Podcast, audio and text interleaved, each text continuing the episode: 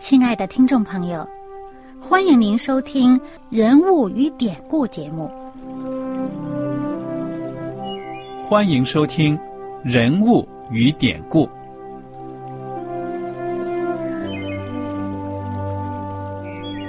听众朋友们，当你读圣经的时候，不知道有没有过这样的想法：生活在几千年前的圣经人物，与我们这生活在二十一世纪的人有什么相关吗？那些古时候缔造了历史的伟人们，只是些令我们感叹而望尘莫及的对象吗？那些败坏了品德的小人？和有负圣托的失败者，难道只是为了让我们嗤之以鼻吗？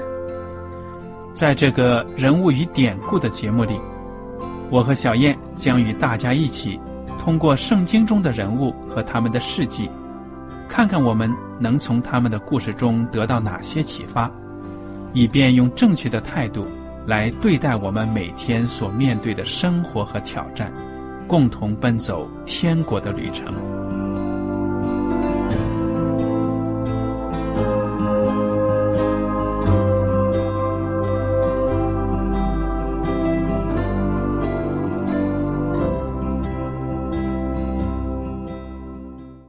听众朋友们，你们好，我是艾德，我是小燕，大家好，很高兴又能跟您坐在一起来研究圣经当中的人物与典故。我们这一讲呢。接着来看《撒母耳记下》。上一讲我们都已经讲完了，扫罗王呢在跟非利士人的战场作战的时候呢，就死去了。他的儿子约拿丹呢也是倒卧沙场。不管怎么样呢，尽管扫罗是一个可以说后期呢是背弃了上帝。是一个按照自己的心意、随心所欲的这样的一个王，但他毕竟呢，曾经是上帝拣选的一个君王，也是一个伟大的战士。所以，当大卫听说扫罗和他的儿子约拿丹倒卧疆场之后呢，大卫就非常的伤心，还做了一首哀歌呢，来纪念他们。特别是这个约拿丹呢，跟大卫在生前呢是非常好的朋友，结拜弟兄，非常的亲密。而且大卫呢，在遭受扫罗王逼迫追杀的时候呢，约拿丹也尽力的保护他。那么现在大卫没有了扫罗王了，他就名正言顺的要。登基做以色列人的王。我们看到这个《撒母耳记下》第二章一开始呢，就有个小标题说大卫受高做犹大王。其实这个大卫当时登基的时候呢，整个以色列地区这个中东地区啊，并不是完全的，可以说呢统一了，因为这个扫罗的儿子仍然存留，就可以说是在以色列的北方。嗯，那么因为当时呢，跟扫罗一起上战场的那个三个儿子都死了。嗯，那么还有一个儿子呢，叫做啊伊施波设。嗯，那么他呢，就是没有上战场的。那么这个后来呢，约押呢就保护他，把他带到约旦河东，啊，就在那儿呃给他这个做王。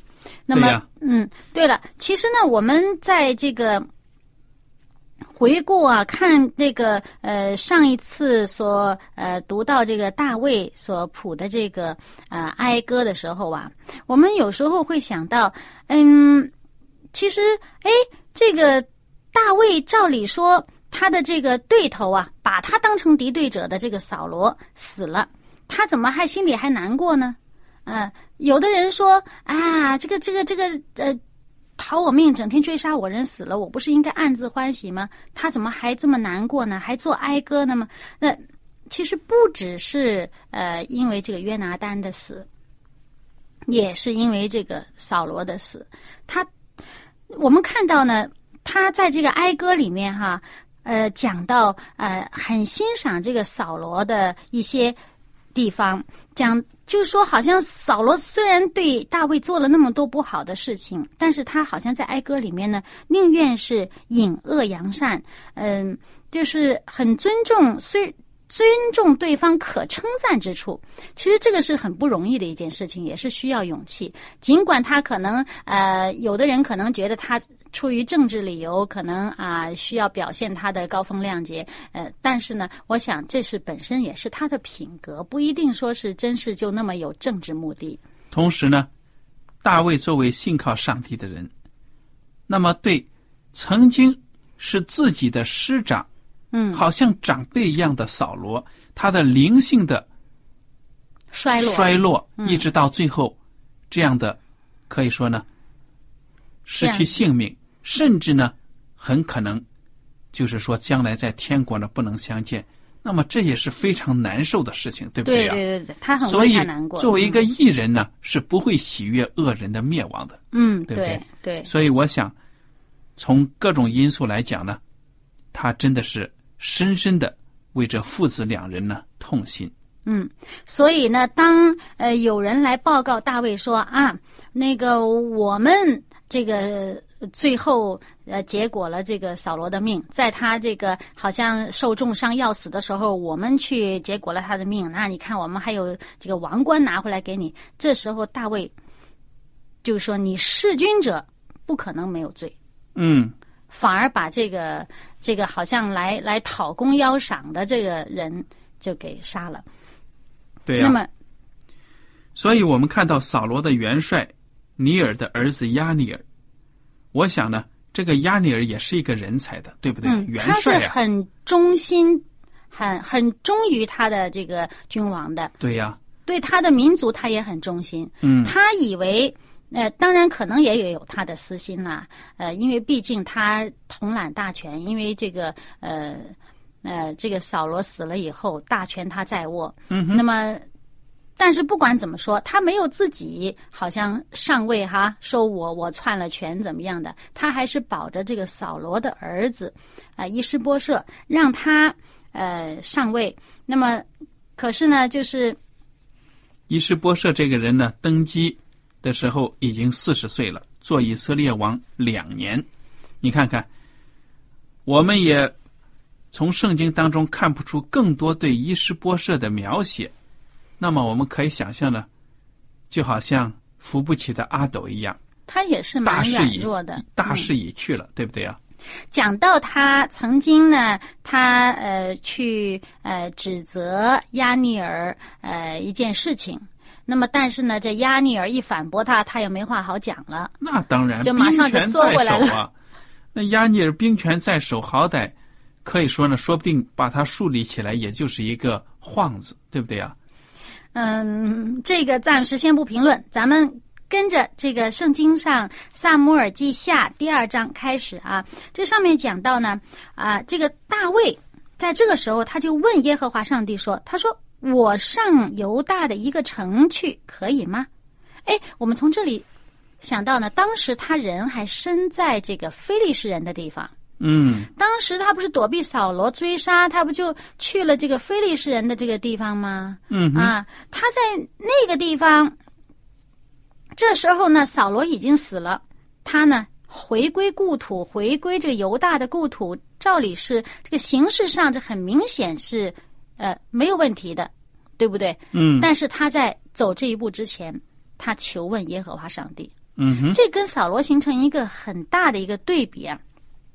我们看到呢，这个大卫啊，他好像一直在在好几件事情上，除了这件事情，我们看到后来他出军打仗，他之前还有他之前呢，呃，上阵也。他也是先问耶和华上帝：“我可不可以去做？呃，我这个做的结果，呃，是怎么样？你会不会把敌人交在我手上？”嗯，他我们会发现呢，他一直在等待上帝的答复。凡是他先求问上帝，等候上帝指示他一个最好的时机，指示他这个该去的地点。但是扫罗好像就不一样，扫罗就好像总是等不及。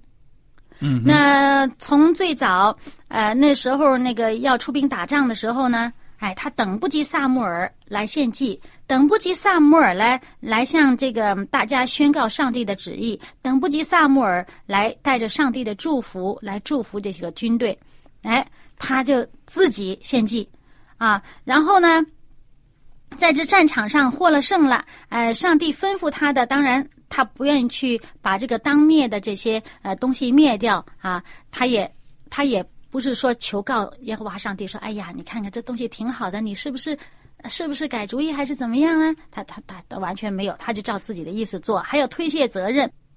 那么我们见到呢，最后对于这个扫罗，圣经上有一句评价，就是在历代志上第十章的最后那两节，就讲扫罗死了，因为他干犯耶和华，没有遵守耶和华的命，又因他求问交鬼的妇人，没有求问耶和华，所以耶和华使他被杀，把国归于耶西的儿子大卫。那有人就会。可能就反驳了，说：“哎，我明明见到这个《萨姆尔记上》这个二十八章第六节，就是在这个嗯扫罗最后一次出战跟非利士人打仗之前，明明这圣经上说他求问耶和华上帝啦，耶和华却不借着梦或者巫灵或先知回答他呀。但是我们见到这里呢，扫罗又是等不及。”他没有说等待上帝的回答，或者在等待的时候呢，他祷告看看究竟上帝的心意是怎么样啊？我是打还是不打呀？还是啊反省一下我究竟哪里错了？他也没有说是有悔改的意思啊，他完全没有，他等不及了，他去去问交鬼的妇人。所以圣经说，结果他在。这个去问交鬼的妇人还没上阵之前先上胆，那个那个交鬼的妇人让他瘫在那儿了。那么最后他这个国也离开他。嗯，对呀。那么扫罗很可惜，他的王权呢就这样子丧失了。其实呢是由于他的灵命先败坏了。嗯，而大卫呢就很耐心的等待。虽然大卫还在很小的时候，还在少年的时候，上帝就借着萨摩尔去高他，这个做以色列的王。但是呢，等待这么多年，经历了这么多的磨难，他也在这些磨难，在这些呃锻炼当中呢成长，使他能够承担这个上帝所交托给他的这么一个重任。那么他在这个。等待当中呢，不断的长进。那这个时候呢，现在时机到了，这个先由他自己本来的那个支派犹大支派拥戴他做王。嗯。但是还不等于以色列全家归他。对呀。还有一段时间。那么中间有多长时间呢？圣经告诉我们，他在这个呃，当时他问可以上哪里去，可以去呃。去犹大的一个城不可以？上帝回答他说可以。那说去哪里呢？上帝回答他说你上希伯伦去。那么他上了希伯伦呢？这犹太人也都上了希伯伦，就高他为这个犹大家的王。嗯。那么这个时候呢，在这个撒母耳记下的第五章就告诉我们，他这个时候登基的时候是三十岁了，已经。嗯哼。好多年过去了，已经三十岁了，而他这个。到他真正做了整个全以色列这个各个支派的总的这么一个真正的做了以色列家的王的时候呢，又过了七年半。嗯，所以他这个等待的时间这么长。对呀。那好，我们接着来看这个扫罗家和大卫家呢，就有了征战，对不对呀？因为毕竟这个大卫是在犹大做王。扫罗的这个儿子，在大元帅的支撑之下呢，犹大以色列，嗯，做王。犹大以外十一个支派。对呀。嗯。所以这两个家族呢，自然会有冲冲突啊，两兵相接的时候，对不对呀？嗯。后来怎么着呢？这中间详细的故事呢，我们就不再讲了。那么，就总而言之是打内战啦。对呀，是有打内战的。那么在内战内战当中呢，这个百姓肯定会有伤亡，而都是自己国家的兄弟相残，这是很痛心的事情。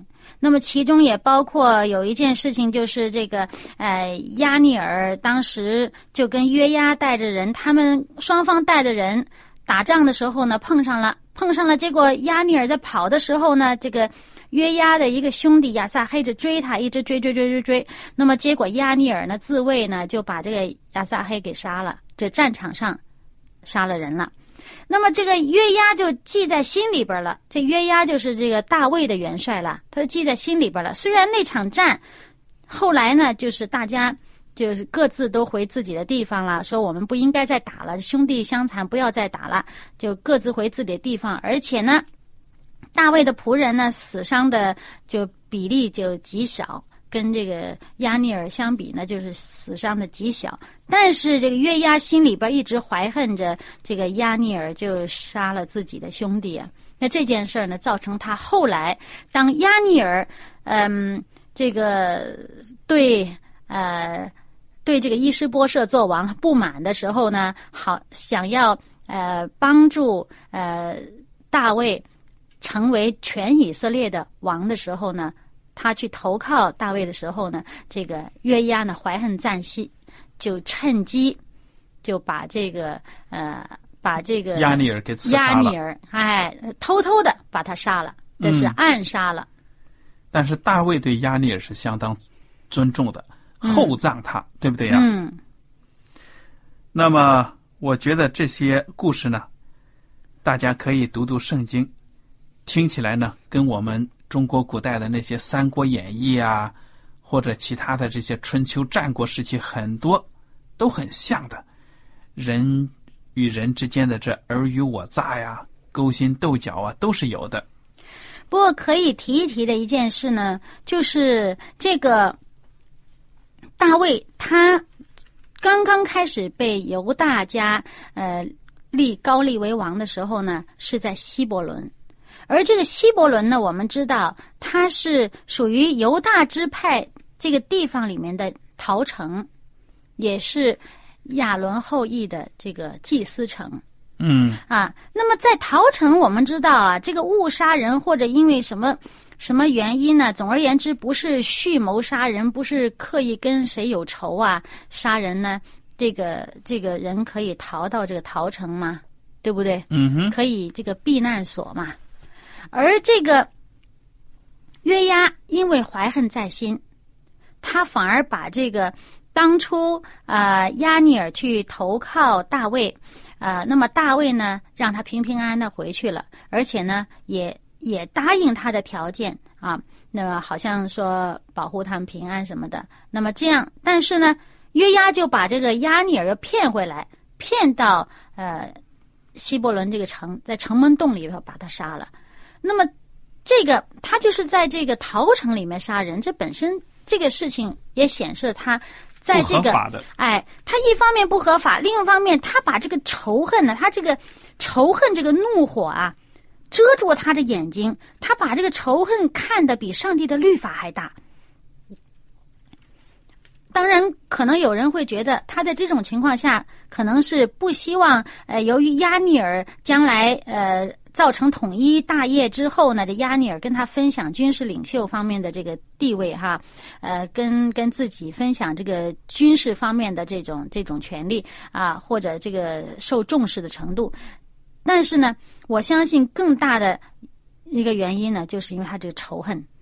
所以呢，我们要知道，有时候要想清楚这个仇恨究竟是怎么来的，它该不该存在。那么，在《圣经·罗马书》十二章第十九节就讲到：“亲爱的弟兄，不要自己伸冤，宁可让步，听凭主怒，因为经上记着，主说：‘深渊在我，我必报应。’你看这个大卫，他就能做到这一点。但是呢，约押呢，他不是这样做的。何况呢，他当时在战场上总会有死伤。”他反而把这个事情作为一个仇恨呢，平时冤冤相报没完没了，这样就造成以色列的这个这百姓中间的一些更多的一些战争，造成这个大卫的仆人和这个呃扫罗啊、他的后裔的这些这些这个仆人之间更长时间的一个战争。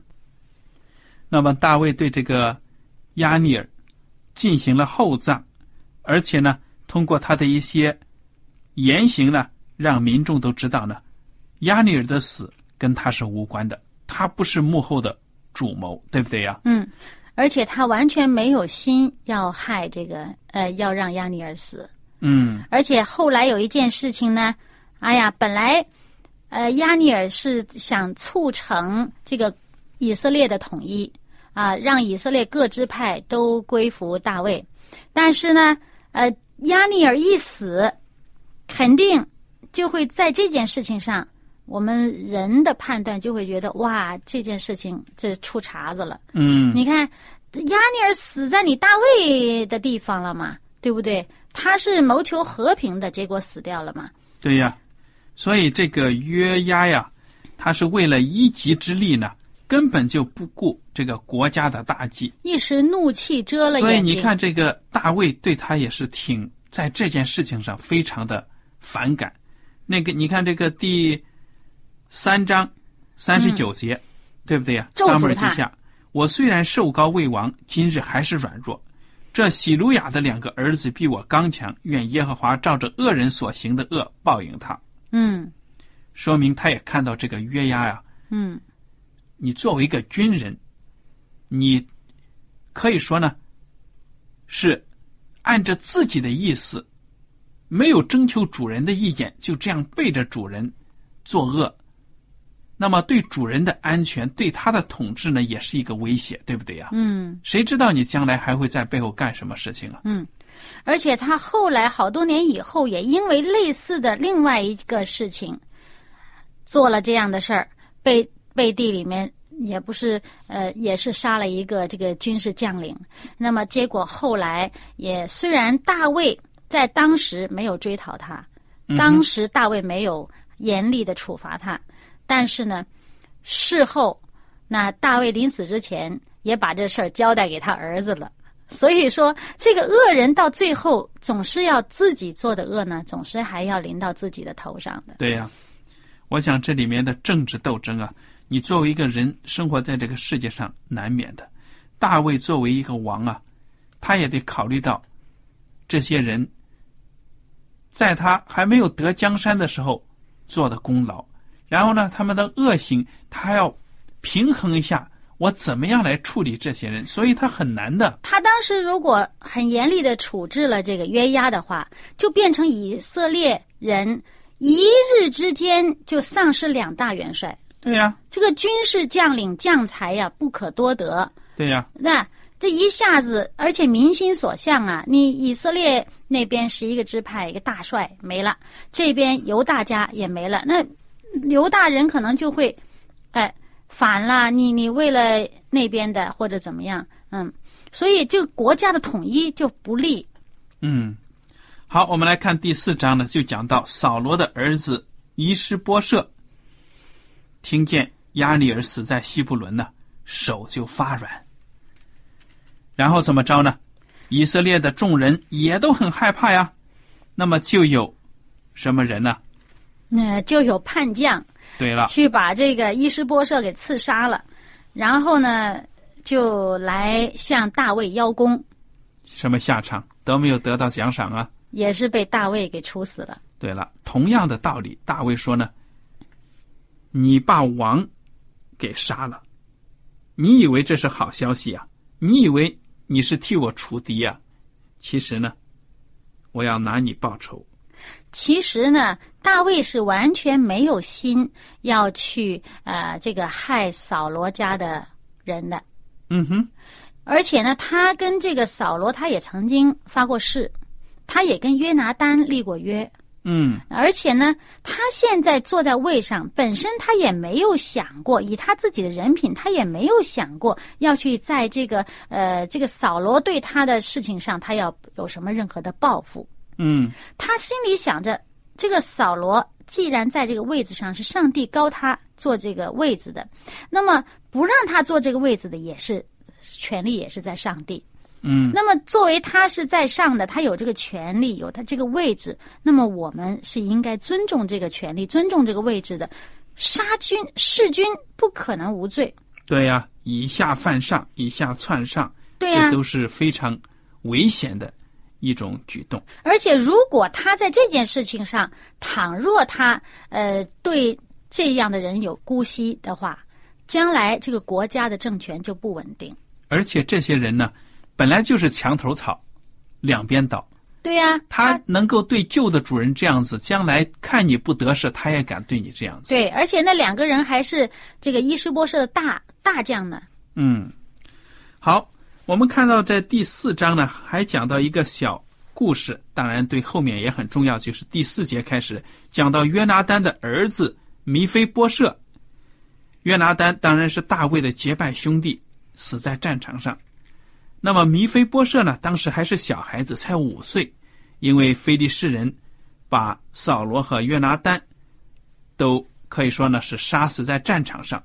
那么以色列人就逃啊，这个保姆就抱着五岁的米菲波设也逃，但是因为跑得太急，不小心把孩子掉在地上，结果这个孩子呢腿就瘸了，一生呢成了残疾。所以这就为后来的故事呢有了一个铺垫，就是大卫王呢找到米菲波设，要报约拿丹对他的恩情。嗯，我想呢，这个故事我们可以留到以后的章节，看到这个大卫来报恩的时候呢，再详细的讲。嗯其实我们就讲到呢，一个人呢，他这个守诚信是非常重要的。嗯哼，尽管他现在呃得势了，他得势了以后，他完全没有忘记自己在这个卑微的时候所许的愿，完全没有忘记自己以前的承诺。虽然他的这个地位啊啊环境都改变了，但是他这个内里的这个诚诚实，他这个信用有信用啊，这是信上帝的人呢是应该有这样的品格的。嗯，所以我们看到呢，不管我们是位居高位，还是平民百姓，做一个基督徒，做一个信上帝的人呢，都是有相同的原则，对不对呀？嗯，我们做什么样的位置不重要，但是呢，每天会面临基本上类似的这些选择，还有试炼，甚至呢试探，对不对呀？嗯而且呢，我们应该学习大卫呢，就是学会等待上帝的时刻来到，嗯嗯不要过于心急，按照自己的意思去做一些决定。嗯，因为上帝呢爱我们呢，他给我们的这个带领呢，会是对我们最好的。我们非常感谢大家今天的收听。如果您有什么问题呢，我们欢迎您写信来。愿上帝赐福你们，我们下次节目再见。再见。喜欢今天的节目吗？若是您错过了精彩的部分，想再听一次，可以在网上重温。我们的网址是 x i w a n g r a d i o 希望 Radio，或是找旺福村也可以找到。记得把好东西介绍给您的朋友，与他一起收听。